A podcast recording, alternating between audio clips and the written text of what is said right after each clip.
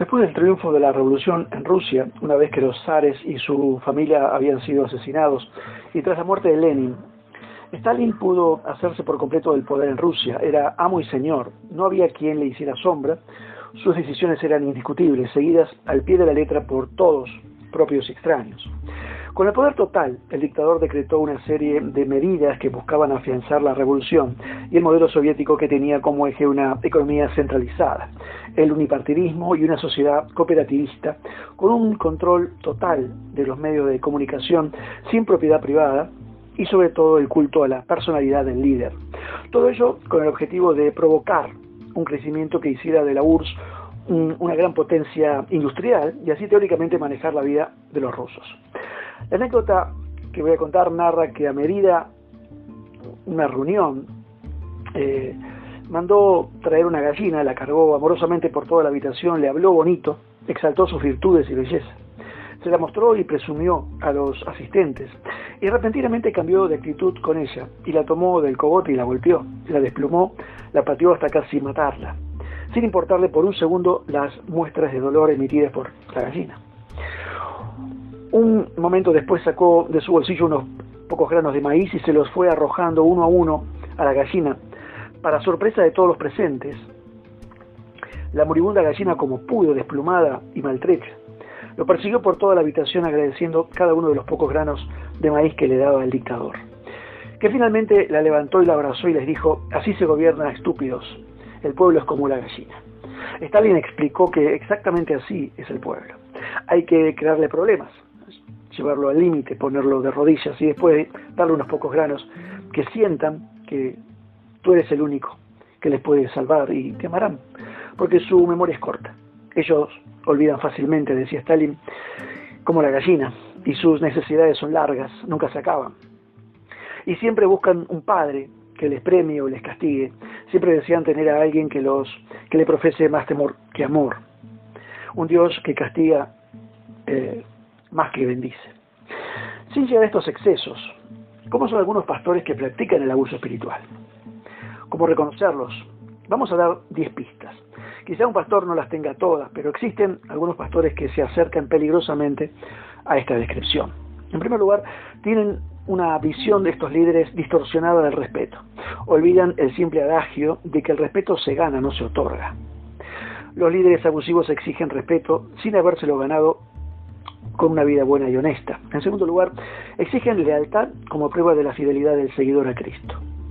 Es a, su manera o de ninguna manera. Y si un seguidor se desvía, es culpable de desviarse de Jesús. En tercer lugar, un lenguaje exclusivo. Somos el único ministerio que realmente sigue a Jesús. Tenemos toda la teología correcta. Hay que creer en su forma de hacer las cosas, de pensar teológicamente o de manejar el ministerio. Eh, y la iglesia es la única forma correcta tal como ellos lo piensan. Todos los demás están equivocados. ¿Equivocados o son totalmente ingenuos? En cuarto lugar, crean una cultura del miedo y la vergüenza. A menudo no hay gracia para alguien que no cumple con las expectativas de la iglesia o el ministerio. Y si alguien se sale de las reglas, a menudo tácitas, los líderes los avergüenzan para que cumplan. No puede admitir el fracaso, pero a menudo busca el fracaso en otros y usa ese conocimiento para mantener a otros en temor y cautiverio. A menudo citan las escrituras sobre no tocar al ungido de Dios o presentar acusaciones contra un anciano. Sin embargo, a menudo confrontan el pecado en otros, particularmente en aquellos que traen eh, temas bíblicos legítimos, o tienen su círculo de influencia para asumir esta tarea, silenciando a los críticos. En quinto lugar, a menudo tienen un líder carismático al timón que comienza bien, pero cae en la arrogancia, el proteccionismo, el orgullo. Es un líder que puede comenzar siendo agradable e interesado en los problemas de los demás, eventualmente se retira a un pequeño grupo de incondicionales que dicen todo que sí y se aíra de las necesidades de los demás. Alberga un culto a la personalidad, eh, lo que significa que si la figura central del ministerio o la iglesia se fuera, la entidad colapsaría, ya que depende por completo de una persona para mantener al grupo o a la congregación unida. En sexto lugar, cultiva una dependencia de uno o más líderes para eh, obtener información espiritual. El discipulado, discipulado personal no, es alentado, a menudo la Biblia es llevada al margen a menos que el líder principal la esté enseñando. En séptimo lugar, exige la servidumbre de sus seguidores, pero vive una vida con privilegios. Viven alejados de sus seguidores y justifican su extravagancia como el favor o a la aprobación de Dios eh, en su ministerio. A diferencia de las instrucciones de Jesús de tomar el último asiento, a menudo toman eh, el primer asiento en los eventos y cortejan a otros para otorgarles privilegios. Octavo, se protege de las críticas colocando personas alrededor de sí misma, cuya única lealtad es con el líder. Consideran a quienes plantean problemas como enemigos, aquellos que alguna vez fueron aliados o amigos se convierten rápidamente en enemigos una vez que se plantea una preocupación. A veces estas personas son desterradas, se les dice que guarden silencio o se las avergüenza para someterlas. En noveno lugar, alientan el desempeño externo, pero rechazan la espiritualidad auténtica. Coloca cargas sobre los seguidores para actuar de cierta manera, vestirse de manera aceptable y tener un estilo de vida aceptable. Y por último, estos líderes premian la exclusividad de sus seguidores y los alientan. Los seguidores cercanos al líder o líderes se sienten como expertos, todos los demás están afuera, aunque anhelan estar en ese círculo eh, interno.